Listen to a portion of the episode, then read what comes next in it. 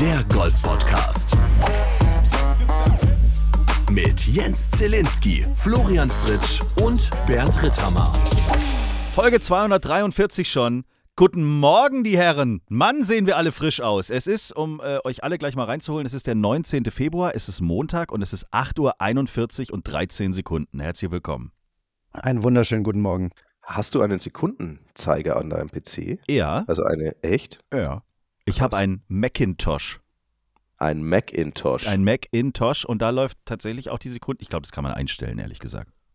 Auch du. also auf meinem läppischen Windows-PC steht hier nur 8.41 Uhr ohne Sekunden. ja. Sag mal, hast du schon Windows 98 installiert oder fährst du noch 95? Nee, 95. Kommen bei dir noch DOS. die Stones am Ich, Anfang? ich hab DOS. DOS. MS Oh, ich liebe das gerade. Auf äh, TikTok und auf äh, Instagram gibt es jetzt so neue Kanäle, die so ganz alte C64 und Amiga-Spiele abfilmen und das nochmal so zeigen, wie das früher aussah. Da wirst du schon, also das ist schon toll, wenn man das nochmal von früher sieht und das mit heute vergleicht. Alter Falter. Ähm, fangen wir mit Amerika vielleicht ganz kurz an. Die Genesis Invitational-Geschichte. Erste Frage, ist da irgendwas in der Luft gewesen, irgendwas im Essen gewesen? Was war eigentlich los? Also natürlich auf der einen Seite das Turnier, aber irgendwie alle irgendwie krank. Dann unterschreibt einer eine falsche Scorekarte. Jordan Spieth äh, angeblich ja auch irgendwie ein bisschen angeschlagen. Dann gestern äh, am Finaltag Tom Kim. Es sah so aus, als wäre er auch ein bisschen länger auf der Toilette gesessen und rannte dann zu T1. Er war schon relativ spät dran. Also für mich eine ganz normale Situation, wenn ich mit irgendjemand Sonntagmorgens um 8.30 Uhr eine, eine Tea-Time ausmache, dann renne ich auch immer zur T-Box, aber es liegt daran, dass ich zu spät bin. Aber er hat es, er war schon ein paar Stunden vorher da. Kann es sein, dass da irgendwie Magen-Darm-technisch auch vielleicht in der Players Lounge, wenn wir gerade schon dabei sind, im Essen, dass da irgendwas schiefgegangen ist? ja, das ist richtig, das ist richtig. Und ich glaube, die FBI und ähm, CSI und wie sie alle heißen, sind gerade dabei zu investigieren, was da, was da wohl passiert ist. Ähm, aber am Ende aktuell steht noch im Raum ähm, In-N-Out-Burger, den Tiger Woods gegessen hat. Vielleicht haben sie dort zu sehr eine Burgerparty geschmissen am Donnerstag oder Mittwoch. Und nee, ist einfach irgendein Bullshit, den ich gerade erzähle. Ich habe keine Ja, Ahnung, keine Ahnung. Aber das ist garantiert, also Players Lounge, also am wahrscheinlichsten wird es die Players Lounge sein, dass da irgendetwas war, was nicht gut war. Kommen wir mal zu den Fakten. Es haben auch viele uns geschrieben, was war denn da bitte los? Jordan Spieth wurde vom Turnier entlassen, disqualifiziert und die USPGA Tour hat es in einem klaren Posting äh, dargestellt, äh, er hat eine Scorekarte falsch abgegeben. Jetzt kann man da ja viel spekulieren. Was ist da passiert? Es gab auch ein Interview mit Xander Schaufele, der so ein bisschen in der Gerüchteküche rumgewühlt hat. Was heißt es denn, wenn man eine Scorekarte falsch abgibt, es gibt falsch unterschreibt. Klar, jeder von uns weiß, man kann vielleicht mal eine falsche Zahl da reinschreiben. Aber wie funktioniert das bei den Profis? Das haben viele uns gefragt. Viele haben uns geschrieben, was heißt denn das wirklich? Weil jeder hat so ein bisschen das Gefühl, bei den Hochprofessionellen ist es doch eh alles irgendwie äh, noch mehr. Professionell. Ach so, noch un bei den Profis ist es unprofessionell. Also holen wir vielleicht mal alle ab. Wie läuft das? Ist das so wie bei uns Amateuren? Ihr tauscht auch die Scorekarten? Also, ähm, genau, also wir tauschen natürlich auch die Scorekarten am ersten Tee, so wie es halt überall gemacht wird. Ne? Einmal so im Kreis rum. Und dann am Ende des äh, Tages, wenn dann die Runde durch ist, kommt man dann in dieser, in dieser Recording Area zusammen. Das, was wahrscheinlich bei den meisten Golfern so vor der Geschäftsstelle ist oder vielleicht schon beim ersten Bierchen auf der, ähm, auf der Terrasse. Ähm, es stellt man sich dann da zusammen und dann werden halt die Scores abgeglichen. Ich habe bei mir aufgeschrieben, das, was der Spieler gespielt hat, den ich zähle, und ich habe bei mir aufgeschrieben, das, was ich gespielt habe. Und dann wird verglichen. Mhm. Ja? Ja. So, und die einzelnen Akte, die es da gibt, ist einmal natürlich der Prozess des Aufschreibens. Das kann am besten Fall während der Runde passieren, kann aber auch danach passieren. Ähm, dann der zweite Akt ist das Abgleichen und Unterzeichnen. Ne, weil die Scorekarte muss einmal von dir als Spieler unterschrieben sein und sie muss natürlich auch von deinem Zähler unterschrieben sein, dass die Scores, auf die man sich geeinigt hat, von beiden Parteien akzeptiert sind.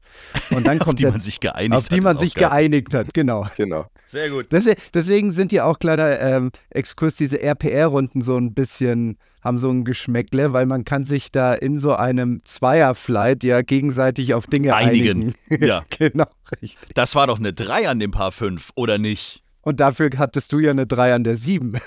Genau, und beim Paar 3. Naja. Und der dritte Akt ist das Einreichen. So, Und jetzt stellt sich natürlich die Frage, was ist Einreichen? Ist Einreichen einfach nur ein Hinpfeffern auf der, auf der Theke oder irgendwie liegen lassen beim Tisch oder was ist Einreichen? Die PGA Tour und die DP World Tour definieren Einreichen als so, die Scorekarte ist unterschrieben von beiden Parteien. Es gibt keinen Widerstand mehr vom Zähler oder vom Spieler. Sie wird der, ähm, sage ich mal, Recordering, der, der Record Secretary übergeben oder dem Secretary übergeben. Und sobald man diese Scoring Area verlassen hat, was in der Regel so ein Zelt ist, also sobald man aus diesem Zelt draußen ist, gilt die Scorekarte offiziell als abgegeben und kann nicht mehr geändert werden. Okay. Okay, Und also man hat dann- sich ausgetauscht und dann ist man in diesem Office da drin und dann Genau. gibt man die, ihr habt ja auch nicht solche normalen Scorekarten, sondern meistens sind es ja immer so ganz kleine Streifen, die man dann am Schluss immer sieht, ne? Also wo Nee, eure Scores draufstehen. Sehr minimalistisch. sind schon normale Scorekarten, aber das sind jetzt nicht die Scorekarten des Golfclubs, sondern da, da gibt es quasi so ein einheitliches Format. Ähm, eine Sache auch noch, Flo, es war zumindest immer so, also eine Scorekarte zählt auch nur, wenn da nur ein Score draufsteht. Ich weiß, ich habe das inzwischen mitbekommen, dass das, glaube ich, im Amateurbereich nicht mehr so ganz so eng gesehen wird oder auch bei so Jugendturnieren, aber normalerweise, du hast ja einen Spieler und einen Zählerscore Mhm. auf einer Scorekarte. Ja. Und der Zählerscore, manchmal sind die Scorekarten so, dass man den rechts abreißen kann oder man muss ihn eigentlich durchstreichen, weil eine gültige Scorekarte war zumindest früher so, da darf nur ein Score draufstehen und nicht der zweite vom Zähler auch noch irgendwo an der Seite. Und was sie auch noch machen, Flo, ich weiß nicht, das haben sie die letzten Jahre erst angefangen. Ich weiß nicht, ob das in deiner aktiven Zeit auch noch so war. Die haben irgendwann angefangen, um eben noch mehr Fehler zu minimieren. Einen, die haben ja eh da ihre Bildschirme, wo die, die oder der Secretary, wenn, um gleich im Amerikanischen hier zu bleiben, lieber Florian, den Score eingibt. Und dann haben sie einen Bildschirm, der zu den Spielern zeigt. Und da siehst du quasi, wie der Score eingegeben wird und kannst selber nochmal das elektronische, die elektronische Eingabe kontrollieren. Also es wird schon alles dafür getan, dass keine Fehler passieren. Aber jetzt mal eine ganz doofe Frage. Ähm, wir sitzen zu Hause auf der Couch oder wir gucken Sky und wir verfolgen das auf der offiziellen DP World Tour App zum Beispiel. Da wird nach jedem Loch wird doch der Score digital dort eingetragen. Von jedem Ja. von, von den Profis. Also ich weiß, äh, wenn Nikolai von Dellingshausen auf der 3 jetzt eine 4 gespielt hat, dann sehe ich das zu Hause. Da sind überall diese Spotter, überall diese Leute, die digital in ihre iPads eingeben, das und das ist passiert. Ich kann ja sogar mittlerweile gucken, wo ist der Ball hingeflogen. Ich sehe alles. Es ist alles digitalisiert. Auf der Challenge Tour wird nach jedem dritten Loch der Score Ja. digi, äh, per, per Funk irgendwo an so einen Laptop-Menschen durchgegeben und auch dann wird es in der App aktualisiert. Braucht es bei den Profis diese Scorekarten eigentlich noch? Ach so, also ich, die Frage, ob man es braucht, das kann man schon mal stellen, zumindest bei diesen ganz großen Turnieren, wobei man ja immer sagen muss, dass manchmal passiert es ja durchaus, dass da zum Beispiel ein Regelthema ist und dass dann vielleicht die Offiziellen gar nicht genau wissen, hat er jetzt da einen Freedrop oder einen Strafschlag gekriegt, wobei das bei den ganz großen Turnieren, wo überall Kameras und Mhm. Referees sind, natürlich auch nicht passieren würde. Aber was ich dazu sagen wollte, ist, dass dieses ganze elektronische und das Live-Scoring und alles, das spielt gar keine Rolle. Also es geht darum, was ist auf der Scorekarte drauf. Hm. Okay. Und es kann ja, es kann ja zum Beispiel sein, und es ist ja meistens so, dass das Live-Scoring ist ja richtig, aber auf der Scorekarte, weil der Spieler halt gerade war gerade auf dem Klo und hat nicht aufgepasst und da warte mal, das war doch eine 5 oder und der hat eigentlich eine 4 gespielt und trägt es da halt ein. Und dann fällt es beiden Spielern nicht auf beim Vergleichen. Das kann passiert normalerweise nicht, aber kann halt mal passieren, wenn einfach einer ist frustriert, hat keinen Bock, hat am letzten Doppel gemacht, wie auch immer. Und dann kann, kann ihnen das durch die Lappen gehen. Und dazu ist auch noch zu sagen, wenn man einen zu hohen Score einträgt und du unterschreibst und gehst raus, dann bist du nicht disqualifiziert, dann zählt der höhere Score. ja, okay. Wenn du aber einen zu niedrigen Score unterschreibst, dann bist du disqualifiziert. So, und bei Jordan Spieth gibt es jetzt noch irgendeine Geschichte mit einem Toilettengang zwischendrin oder so ähnlich. Also ähm, deswegen habe ich vorhin das mit Magen-Darm so ein bisschen noch hochgespült. Äh, Xander Schaufele wurde im Interview gefragt, was war denn da los? Und er sagte, naja, also Jordan war ja irgendwie, äh, ich sag's mal vorsichtig, der hat es relativ eilig auf den letzten Löchern, weil, ne, so. Also er hatte ein dringendes Bedürfnis. Und, und das kann jetzt auch dazu führen, dass ich in irgendeinem Reglement was falsch mache? Also wir wissen Naja. es nicht hundertprozentig, aber vielleicht war es ja so. Also ich meine, das war, wie gesagt, also Jordan Spieth hat selber, hat dazu selber nichts gesagt. Er hat halt einfach ganz politisch korrekt ge an, geantwortet. Ich habe einen falschen Score unterschrieben und bin aus, dem, aus, der, aus der Recording Area raus und damit bin ich disqualifiziert. Alles ganz normal nach Regeln. Und Xander Schaufele hat eben nur erwähnt, dass Jordan Spieth auf den letzten Löchern wohl Magenprobleme hatte in Mhm. irgendeiner Form. Und ich meine, wir wissen alle, wenn man, wenn man da ein Thema hat an dem Tag, dann muss man ab und zu mal dringender auf Toilette. Und dringender heißt, ich bin vielleicht beim Scorekartenvergleich nicht so sorgfältig und sag halt, ja, ja, passt schon hier, unterschreiben, lasst mich in Ruhe. Hab, hat, glaube ich, dann eh irgendwie auf den letzten Löchern oder irgendwo noch einen Doppelburger gemacht, war wahrscheinlich auch noch frustriert. Und dann ist er halt einfach verschwunden. Und dann war die Sorgfalt nicht gegeben. Ach so. Und ich glaube, mehr war es gar nicht. Aber Aber jetzt nochmal eine ganz böse Frage. Ähm, du Kriegst hast auch ja eine böse gesagt, Antwort. Okay. Äh, Du hast ja vorhin gesagt, man kann sich in solchen Privatrunden ja auch auf was einigen. Ja. Jetzt nehmen wir mal an. Ja. Spieler X und Y sind auf der DP World Tour unterwegs und einigen sich beide an einem Paar 3 auf eine 2. Das haben wir im Fernsehen alle gesehen, dass es eine 3 ist, aber am Ende wissen wir ja nicht, was in diesem äh, Recording House Mhm. wirklich passiert. Jetzt schreiben die beide sich eine 2 auf, weil sie einen Birdie gebraucht haben, um den Cut zu schaffen. Keine Ahnung. Also wirklich böse. Ich, ich habe jetzt niemanden Ja, ja. im Kopf. Ich glaube auch nicht, dass es passiert. Also, jetzt sitzen die in dem Recording Room und sagen beide, wir, ja klar, wir haben beide ein Birdie gespielt, unterschreiben das, äh, das wird in den Computer eingegeben, alles ist cool und dann gehen die nach Hause. Genau. Geht das dann? Also die Wettspielleitung, das müsste rein theoretisch gehen. Wenn die Wettspielleitung aufmerksam ist, dann hat sie ja die Möglichkeit, über das Einholen von Informationen aus unterschiedlichen Quellen Mhm. ähm, das zu überprüfen. Und wenn die Wettspielleitung der, der, der Meinung ist, das ist so absolut bescheuert, dann kann die die Leute auch disqualifizieren. Und Bernd, du weißt es genauso gut wie ich, wenn einer da draußen erwischt wird, der auch nur, ich meine, das war ja öffentlich damals, Elliot Saltman. Elliot Ja. Saltman, also wir, wir reden jetzt einfach mal abstrakt vom Mogeln. Ja, das ist ja Ja. wirklich böswillig, was du gerade gesagt hast. Aber nur, Ja, ja, dass wir einfach mal die Dimensionen sehen, was auf der Tour passiert, wenn jemand mit auch nur so kleinen Geschichten erwischt wird. Elliot Saltman hat seinen Ball mit dem Marker immer direkt hinter dem Ball markiert. Ja. Nee, hat Mhm. nicht, hat nicht, hat den Marker links oder rechts neben dem Ball gelegt. das, das war Anthony Snowberg. Da gab es noch einen Franzosen, der hat das auch so gemacht. Also, das ist ein bekannter Trick. und hat dann den Ball aber vor die Münze wieder gelegt. Das heißt, er hat sich, Ah. lass es eine halbe Balllänge sein, mehr ist es ja dann am Ende nicht, immer näher zum Loch hin bewegt und wurde am Ende für drei oder vier Monate gesperrt in der laufenden DP World Tour Saison und er wurde seines Lebens nicht mehr froh. Also wenn du auf, je höher das Niveau ist, je Mhm. mehr du erwischt wirst, dass du solche Mogeleien machst und selbst wenn es nur so kleine Dinge sind, weil da kann man ja fast argumentieren, ja, mei, eine halbe Balllänge, vielleicht hat er nicht genau hingeschaut, whatever, ja.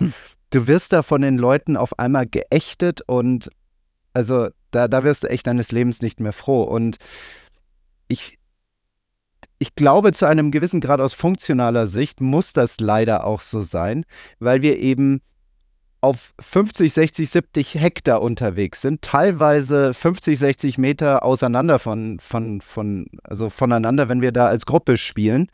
Ähm, du kannst nicht bei jedem immer einen Schiedsrichter nebendran haben. Deswegen müssen die Regeln einfach zu einem gewissen Grad so hart sein, damit halt eben diese Integrität des Spiels beibehalten werden kann.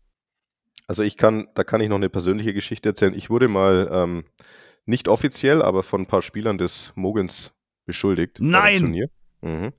Und es war extrem unangenehm. Nenne Hat sie mich alle total- einzeln. Hat mich das Weiß man das dann, machen. wer einen eingekackt hat? ja, natürlich weiß ich das. Und ich habe die dann auch zur Rede gestellt. Oh, geil. War, war, war richtig angenehm die Wochen auf der Tour. Hast Also auf der Challenge Tour damals. Hast du sie verkloppt auf der Range? Bam. Ja, aber ich hab, ich, einen habe ich am Klo erwischt, sagen wir es mal so. Also heute, ein- heute ein- treffen ein- wir uns immer wieder auf der Toilette. Komisch. Hab, ja, ja, und habe dann ein Vier-Augen-Gespräch geführt und unsere Augen waren sehr nah zusammen. So viel darf ich sagen. Oh, right.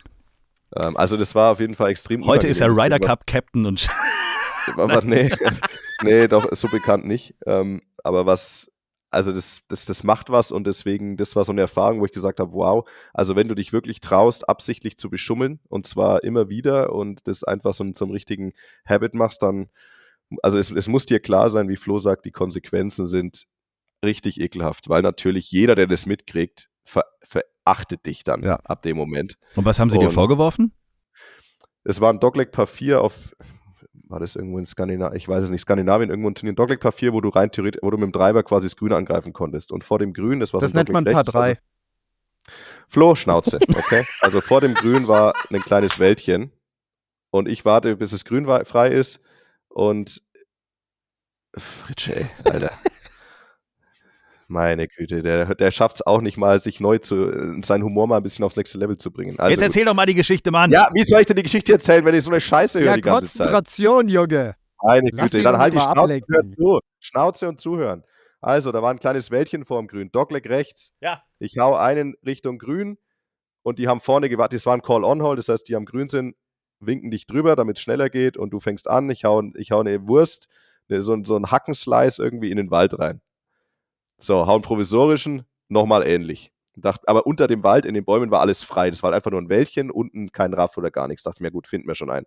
Und mein zweiter, mein zweiter Abschlag ist tatsächlich weiter rechts in den Wald als mein erster Abschlag. Dann kommen wir vor, fangen an zu suchen und relativ weit rechts im Wald finden wir meinen ersten Ball. Ich hatte beide Bälle markiert entsprechend, das heißt, ich wusste, das ist mein erster Ball. So, die Spieler, die am Grün waren, ohne dass sie dies gesehen haben, haben gesagt, warte mal, dem sein erster Ball ist doch viel weiter links am Baum eingeschlagen, der kann doch jetzt da nicht rechts liegen und das war schon das Ende der Geschichte. Und daraus ist dann, dann haben die da angefangen zu labern und gesagt, das kann gar nicht sein, der hat beschissen. Aber dass da Bäume sind, wo Bälle abprallen und dann wo sonst wohin springen, das äh, haben sie dann nicht ganz in ihre, in ihre Story mit eingezogen und das war es eigentlich auch schon. Wow. Wow, Haben die sich ja. danach nochmal irgendwie entschuldigt oder wie kannst du das? Also du klar, ja, der, ja, ich meine, es waren, ähm, sie haben dann schon gemerkt, dass ich mich das, also das war richtig beschissen. Und ähm, ich habe, ich hab, wie gesagt, ich habe sie zur Rede gestellt, habe sie dann halt auch entsprechend etwas ignoriert. Und dann hat man hat schon gemerkt, dass es ihnen irgendwie leid tut. Äh, aber mein Gott, es hat irgendwann, ich meine, dann, dann ein paar Monaten, dann wächst Gras drüber, dann passt schon wieder. Aber war, war ätzend. Also war absolut ätzend für mich, muss ich schon sagen. Tea Time, der Golf-Podcast. Haltet eure Trolleys fest. Hier kommt der Hammergag der Woche.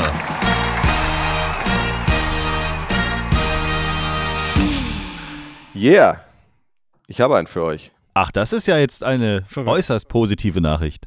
Mhm. Mhm. Wie heißt ein starker Affe? Staffel. Chimpanse. Äh, Der ist echt gut. Der gefällt mir. Den muss ich heute ein paar Mal erzählen. Okay. Wir spulen äh, das Zeitrad nochmal ganz kurz in die letzte Folge. Da habe ich relativ zum Ende äh, der Episode folgende äh, Geschichte mal so in den Raum geschmissen. Wir hören nochmal rein. Aber tatsächlich, ich bin, ich würd, mich würde echt mal interessieren, wie viele Golfbälle gibt es auf diesem Planeten, die jetzt gerade jede, Se wie viele Golfbälle, wie viele Golfbälle werden pro Sekunde auf der Welt geschlagen? Das wäre mal eine Statistik.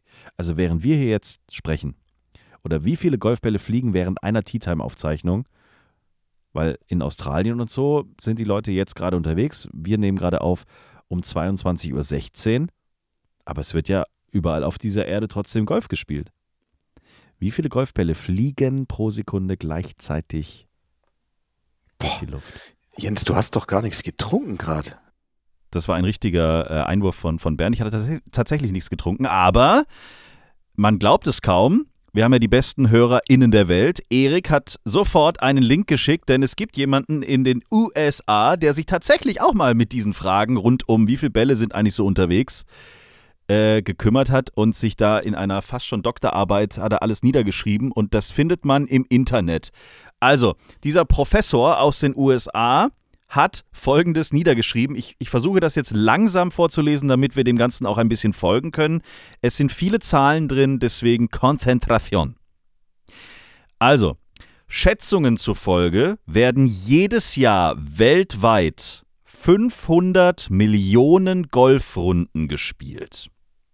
Wow. Geht man davon aus, dass der durchschnittliche Golfspieler beispielsweise drei Golfbälle während einer Runde spielt, also unter Berücksichtigung aller verlorenen Bälle und so weiter, würde das bedeuten, dass jedes Jahr etwa 1,5 bis 2 Milliarden Golfbälle gespielt werden. Wenn diese Runden gleichmäßig über ein Jahr verteilt würden, würde das bedeuten, dass an einem bestimmten Tag vielleicht 400 Millionen Golfbälle gespielt würden. Wenn man jetzt aber den heutigen Tag, also random irgendeinen im Jahr meint und da wissen will, wie viel da gerade gespielt wird, dann muss man das Ganze durch 6 dividieren. Warum? Eine typische Golfrunde dauert vier Stunden oder ein Sechstel des Tages. Jetzt ist es aber so. Im Moment, in diesem Moment, so schreibt er das auch, im Moment, also in diesem Moment, werden zum Beispiel in den Vereinigten Staaten keine Golfbälle gespielt, außer dort, wo zum Beispiel noch auf einem Golfplatz in Hawaii gespielt wird, da es dort, wo ich jetzt gerade als Professor bin, 22 Uhr ist. Aber die Zahl ist sogar noch geringer, da etwa 45 Prozent der Golfplätze der Welt in den USA liegen, wo es aktuell jetzt dunkel ist. Wie viele sind also derzeit in Bewegung? Nun, da, und jetzt wird's richtig geil, da ein typischer, vollständiger Golfschlag zwischen dem Schlagen und dem Stoppen etwa vier bis sechs Sekunden dauert. Und wenn der durchschnittliche Golfer beispielsweise 90 bis 100 Schläge pro Runde braucht, bedeutet das, dass sich in jeder Runde Bewegungen für insgesamt vier oder fünf Minuten oder einem Sechzigstel der vierstündigen Runde ergeben. Ich schätze also, dass zu jedem Zeitpunkt ungefähr eine Million Golfbälle in Bewegung sind. Ist das korrekt? Nein, natürlich nicht. Es handelt sich um eine grobe Schätzung, aber es könnte innerhalb eines Faktors von etwa zwei liegen und manchmal sind grobe Schätzungen das Beste, was wir tun können. Ende. Ich habe das sehr stark gekürzt. Das Ding ist irgendwie 80 Seiten lang. Ähm, Aber Ja. geil. Eine Million, das finde ich eine gute Zahl. eine Million ist aber krass, oder? Ist Aber eine, wisst ihr, was, was, ja, wisst ihr, was bei mir hängen geblieben ist? Dass 45 Prozent aller Golfplätze in den USA sind. Das ist schon krass. ich habe jetzt nicht alle Zahlen nachgeprüft, ehrlich gesagt. Also vielleicht müsste Nee, man aber das nochmal. na gut, das ist jetzt ja, das, also ich meine, das ist ja keine Schätzung, das kann man ja, das ist ja überprüfbar. Aber ich, also dass grob die Hälfte aller Golfplätze in den USA sind, das hätte ich nicht so krass erwartet. Also eine. Million Bälle. Aber die Herangehensweise ist, ist glaube ich, gar nicht so ganz falsch. Was meint ihr, wie ist die Aufteilung von diesen Millionen Bällen? Wie viele Sockets, wie viele Hooks, Slices, Tops? Scheiße, hör auf. Also die Frage ist, wie viele Bälle von einer Million sind wirklich in der Luft? Ne? Genau. Das ist eigentlich das Spannende. Vielleicht 700.000, 600.000? Tea Time, der Golf-Podcast. Lobend müssen wir an dieser Stelle noch erwähnen, unsere Mädels auf der LET, meine sehr verehrten Herren. Also, Esther Henseleit ist äh, bei den Saudi Ladies International ähm, Zweite geworden. Herzlichen Glückwunsch. Und auch die anderen Mädels waren überragend gut unterwegs. Alexandra Försterling ähm, gut unterwegs gewesen. Zwölfte geworden. Chiara Neuer und Olivia Cohen, beide geteilte 23. Und Aline Krauter aus Stuttgart, geteilte 29. Herzlichen Glückwunsch. Apropos, ganz kurzer Ausflug in die Fußball-Bundesliga. Nein, Wie war denn nein, nein, ich bin raus. wie war denn der Spieltag für den FC Bayern, Stern des Südens? Verfolge Fußball nicht. Haha, sehr gut. Oh Mann. Ja, was sagst du denn jetzt? Was wird denn jetzt passieren? Ich habe mir gestern schon die Namensrechte an Vize Stuttgart gesichert. ich werde T-Shirts drucken lassen. Vize Stuttgart. Vize Stuttgart, Stern. Hört sich nicht so gut an wie Vizekusen, das muss man ganz klar sagen. Ja, aber. Vizekusen ist ja jetzt vorbei. ist jetzt frei. Vizekusen ist frei. Vizekusen ist jetzt quasi frei und äh, Vizekusen wird jetzt Meisterkusen und der VfB Stuttgart, es sind, es, äh, wir, wir überrollen Spätestens jetzt den, jetzt, nachdem du gesagt hast, dass Leverkusen quasi deutscher Meister wird, spätestens jetzt wird Bayern wieder Meister. Ach, hör doch auf. Du hast es Bayern jetzt gerade gejinxt. Du hast es gejinxt. Bayern hat jetzt mal zwölf Jahre schön Spaß gehabt. Jetzt ist mal, jetzt kommt so eine richtige Flaute. Ich spür's. Ende. Ehrlicherweise finde ich das gut, weil was braucht man für grundlegende Veränderungen? Eine Flaute. Apropos erfolgreiche Menschen im Sport. Tiger Woods. Was bitte? Also was hast, also was der Mann geschafft hat, das ist ja für mich echt, also ich bin ja ein Agentur-Marketing-Mensch. Ich bin letzte Woche ausgeflippt und habe gedacht, wenn du das Werbebudget für dieses neue Label ver verwaltest, dann bist du jetzt in einem goldenen Tresor, weil du musst überhaupt kein Geld für Werbung ausgeben, weil es passiert einfach automatisch. Selbst in Deutschland, alle posten wie bekloppt, weil Tiger Woods eine neue Marke hat. Selbst unsere ganzen deutschen Printmagazine im Golf haben gepostet, weil Tiger Woods eine neue Marke hat? Früher hättest du jedem Mediaverkäufer, der hätte auf die Mütze bekommen, wenn sowas passiert wäre, weil wenn jemand mit seiner Marke bei uns was zu kommunizieren hat, dann wollen wir dafür Geld haben. Wir sind ein Medienunternehmen und nicht hier irgendwie so. Aber bei Tiger, alle, selbst die PGA Tour, postet wie doof. Also wenn Tiger dafür Geld bezahlt hat, dann schön. Aber was ist das denn? Das ist ja der Hammer. Ja, nicht nur das, auch die PGA Tour, die hat so, so eine kleine Anleitung rausgeschickt an, ähm, sag ich mal, die ganzen Media, Medienvertreter. Ähm, seitdem ich ja bei Sky kommentiere, kriege ich ja die auch, kriege ich diese ganzen Geschichten auch immer wieder zugeschickt. Und zwar, da steht drin, so, so, so Regeln wie, wir dürfen den Swoosh nicht mehr benutzen als Bild, wir sollen nur noch äh, die, die neuen Kleider benutzen im Bild, ja, und wenn wir ihn zeigen mit, mit dem Swoosh, also mit Nike Apparel, dann nur, wenn es besonders historische Schläge waren. Ach du dickes Eis, stecken die da mit drin in der Marke? also oder die PGA? Tour gibt uns teilweise vor, inwiefern wir, ähm, sag ich mal, diese, diese Bilder der Vergangenheit nutzen dürfen. Ach du Oder Scheiße. sollten, sollten. Okay. Na- Naja, man darf ja nicht vergessen, wie, also wie wichtig Tiger Woods immer noch für diese Marke PGA Tour ist. Ja, genau, ich meine, Das heißt, die werden alles dafür tun. Und wenn sie ihm bei seinem neuen Label helfen können, dann werden die alles tun. Die werden sich nackt ausziehen vor Tiger, damit Tiger ihnen wohlgesonnen bleibt. Weil, stellt, euch- stellt euch mal vor, ein- relativ einfach, Tiger würde sich jetzt entschließen, ich spiele jetzt auch ein bisschen Liv. Das wäre ja wirklich wär- der, das wär der, end, der endgültige Dolchstoß. Ja, und Endgegner-Move. insofern, ja, insofern machen die alles für Tiger, damit Tiger weiterhin, ich meine, das ist der große PGA-Tour-Held und es soll auch bleiben und dann machen die alles auch, ohne dass er ihnen Geld zahlt. Also, Aber es war schon es war schon krass, wie die, wie die Erde da Social Media technisch und Werb, also Werbung, das ist ja wirklich Werbung. Wir, also wir reden jetzt ja auch drüber. Ich habe die Marke noch nicht genannt, wie, wie euch allen aufgefallen ist. Aber ähm, alle, also, ich, also kann man auch mal sagen hier, äh, wie gesagt, die deutschen Printmedien posten diese Marke. Da habe ich gedacht, wieso, äh, kriegt ihr jetzt alle Kohle? Was ist denn hier los? Aber das ist schon krass. Ich meine, äh, schafft das ein anderes Gesicht, schafft das ein anderer Sportler so dermaßen, dass dann wirklich alle in diesem Sportsegment anfangen, die, also keiner hat diese Dinger bisher getragen, keiner hat sie bis jetzt in der Hand gehabt gefühlt, aber alle finden es geil. Schon geil. Also es ist schon, also da ziehe ich meinen Hut. Also aus Marketing-Sicht ist, der braucht keinen Marketingmanager, glaube ich. Der braucht auch kein Werbebudget, weil es funktioniert einfach von selber. Aber ich, fand das, ich habe euch doch diesen Screenshot geschickt. Oh, nee, das habe ich gepostet. Ich habe es ja auch gepostet, weil ich es Du auch hast, geil fand. genau, du bist auch so einer von denen. Ja, Entschuldigung. Okay. Meinungsfreiheit?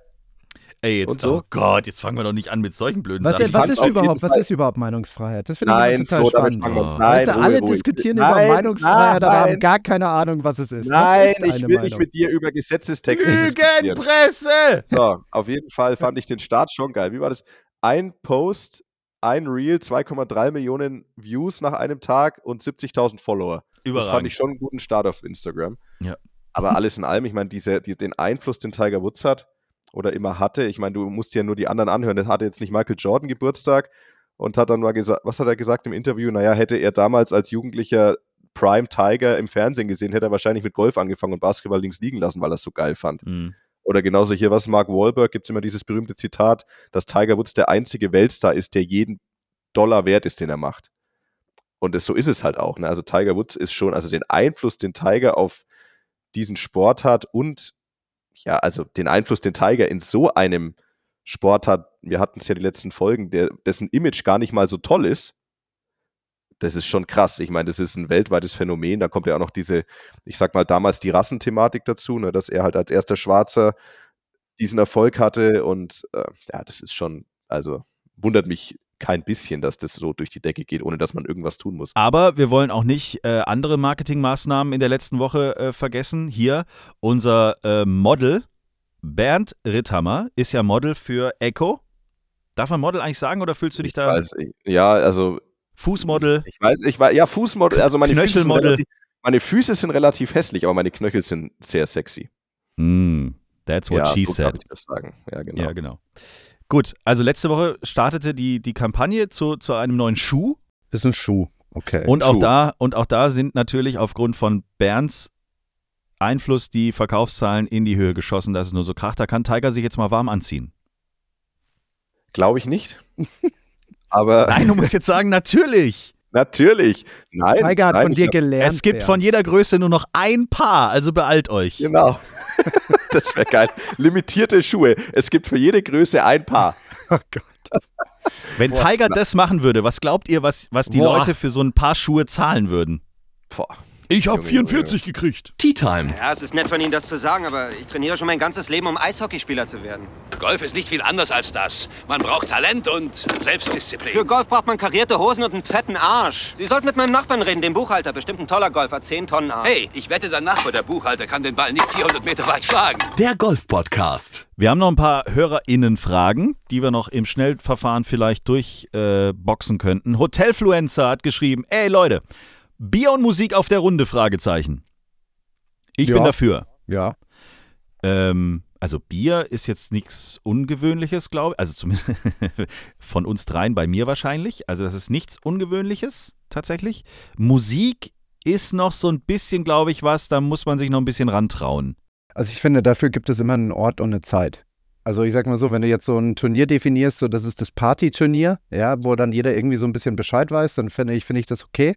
Ich finde es auch okay, ähm, wenn die Musik so laut ist, dass man im Flight das einigermaßen hört, aber ansonsten alle anderen nicht nervt, weil selbst selbst Musikliebhaber haben vielleicht keinen Bock, wenn der Bernd Ritthammer da irgendwie über den Golfplatz geht und da irgendwie Slipknot und äh, keine Ahnung irgendwas hört oder Korn oder wie die alle heißen, diese hardcore rock Lieber als Helene Fischer wie bei dir, ey. ja, eben, siehst du, genau, da sind wir doch beim Thema. Es geht ja eigentlich Ja. gar nicht darum, ob jemand Musik mag oder nicht. Es geht ja dann auch um die Geschmäcker. Also da braucht man dann schon, sag ich mal, ein bisschen Rücksicht äh, füreinander. Und ansonsten habe ich eigentlich gar kein Problem damit. Also in Deutschland könnte man auf jeden Fall mehr davon vertragen. Korrekt.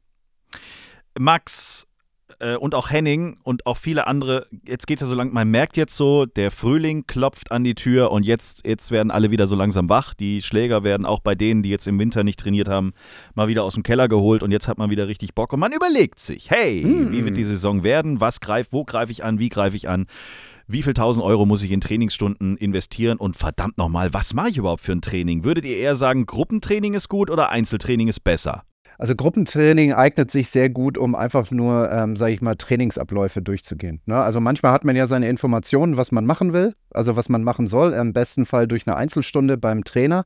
Und dann braucht man ja eigentlich nur noch Gruppentraining, um das, was man weiß, zu bearbeiten. Und dann hat der Trainer die Aufgabe, ähm, sage ich mal, Spielaufgaben oder Trainingsaufgaben zu konzipieren, die zu diesem Schwerpunkt passen. Ja, Mhm. und auch manchmal so als lebendes Scope zu agieren. So quasi, ja, das machst du gut, so wie du das vorhast, oder nee, da musst du noch ein bisschen nachbessern. Also aus meiner Sicht macht es Sinn, das immer wieder schön abzuwechseln, eine Einzelstunde, aber dann wiederum im ganz normalen Trainingsverfahren über ein Gruppentraining. Das macht dann auch mehr Spaß. Dann kann man sich auch besser auf die Saison vorbereiten, indem es dann Wettkämpfe gibt innerhalb der Saison, äh, innerhalb der Gruppe, um sich dann auf die Turniere, die dann kommen werden, ab April vorzubereiten.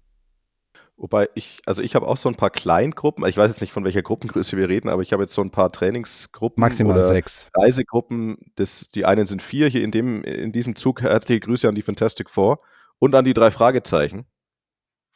Auf jeden Fall, Ihr habt eurer Gruppe nicht wirklich Namen gegeben. ja, natürlich, du musst ja, eine WhatsApp-Gruppe kannst ja nicht irgendwie, Nein. da stehen dann oben vier Namen, was ist denn das? Nein. Äh, Okay. auf jeden Erzähl Fall. die Geschichte bitte weiter. Auf jeden Fall ist das schon cool. Also, weil die haben natürlich eine Eigendynamik und die treffen sich auch so zum Golfen und wenn du, die haben halt einfach Bock zusammen zu trainieren. Und natürlich hast du dann individuell, es ist nicht ganz so individuell wie jetzt eine Einzelstunde, aber dafür, es macht mir als Trainer macht es sehr, sehr viel Spaß, ehrlich gesagt, mit so einer Gruppe und, äh, und ist das, also ich finde es schön, aber klar, immer nur in der Gruppe, da nimmt natürlich der Einzelne weniger mit. Jetzt kommt noch so, jetzt gehen wir noch mal ganz kurz in den fast schon Profibereich. Max wollte nämlich außerdem noch wissen, ähm, wie sieht so eine Vorbereitung auf eine DGL-Saison aus? Also wie gehen die DGL-Mannschaften jetzt so langsam in, in, in die heiße Phase? Weil die sind doch auch irgendwie mehr oder weniger auf der ganzen Erde irgendwie verteilt. Der ein oder andere trainiert, äh, Quatsch, äh, studiert in, in Amerika oder so. Äh, warte mal, letztes Jahr war es immer 14., 15. Mai. Dieses Jahr ist es tatsächlich der 4., 5. Mai, wo es losgeht. Und bei manchen AKs geht es sogar schon Ende April los. Die baden-württembergische Mannschaftsmeisterschaft ist zum Beispiel am äh, 20., 21. April. Also es geht schon alles relativ früh los in diesem Jahr. Okay, aber Mannschaftsspieler sind in der Regel ja auch im Winter aktiv, oder? Also, Mhm. Also Aber- ich kann dir jetzt nur für, für uns sprechen, für Mannheim. Ne? Ich weiß jetzt nicht, was zum Beispiel die anderen Clubs großartig machen, aber ich kann dir sagen, auf, auf so einem Erstliganiveau ist Wintertraining eigentlich ganz normal. Also das ist nicht irgendwie, wir haben, glaube ich, mal so spaßeshalber gesagt, O bis O, von Oktober bis Ostern passiert gar nichts. Das ist doch, das ist doch Winterreifen. genau, aber wir haben das auch mal auf Golf übertragen. Und äh, nee, in, in meiner Mannschaft war es so, dass wir im November wieder losgelegt haben. November war der Grundlagenmonat, da ging es eher darum, sie auszubilden, wie funktioniert Training, wie, ähm, wie kann man trainieren, Trainingsplanung, einen Trainingsplan erstellen und so weiter und so fort. Dezember war dann der Power-Monat, da haben wir uns dann mit Kraft und mit Speed auseinandergesetzt. Januar ist der Eisenmonat. Äh, Februar ist bei uns der Wedge-Monat, März ist der Kurzspielmonat, weil dann auch die Plätze wieder einigermaßen im Zustand sind, dass man auch Kurzspiel machen kann. Mhm. Und dann werden wir uns in der zweiten Märzhälfte und im April auf die anstehenden Turniere durch ganz viele Freundschaftsspiele und durch Wettkampfrunden vorbereiten. Herrlich. So, Freunde, dann wünschen wir euch jetzt eine schöne Woche. Der ein oder andere wird vielleicht auf den Golftagen in München sich mal wieder ein bisschen äh, neue Geschichten angucken und sich ein bisschen influenzen lassen vor Ort. Wer da ist, ganz viel Spaß. Nächste Woche unter anderem äh, müssen wir mal wieder über Rory sprechen. Rory McElroy. Also irgendwie, naja, wir haben ja in so vielen Folgen über ihn gesprochen, wo wir gesagt haben, irgendwas ist da jetzt so ein bisschen anders als noch zum Start dieser ganzen Diskussionen rund um USPGA Tour, DP World Tour Against Live. Jetzt will er seine eigene Tour hochziehen, beziehungsweise hat eine Idee, wie man eine Art Champions League hochziehen könnte. Also eigentlich gefühlt dann auch wieder nichts anderes als die Liv. Aber es ist ja von Rory und deswegen, ach du lieber Himmel. Wir sprechen nächste Woche drüber und es gibt so viel Zeug, was ihr uns noch geschickt habt. Also unter anderem auch die Frage von Mibo, hey, professioneller Kaltstart, wie sieht der eigentlich aus? Da kann ich ganz viel erzählen. Alles das und noch vieles mehr in der nächsten Woche. Und wenn ihr Fragen habt rund um die Uhr, schickt sie uns doch bitte einfach über Instagram, Facebook, StudiVZ oder E-Mail info at t-time.golf. MySpace natürlich, dürfen wir nicht vergessen. Bis nächste Woche. Auf Wiedersehen. Ciao. ciao. Schreibt uns, liked uns. t-time.golf.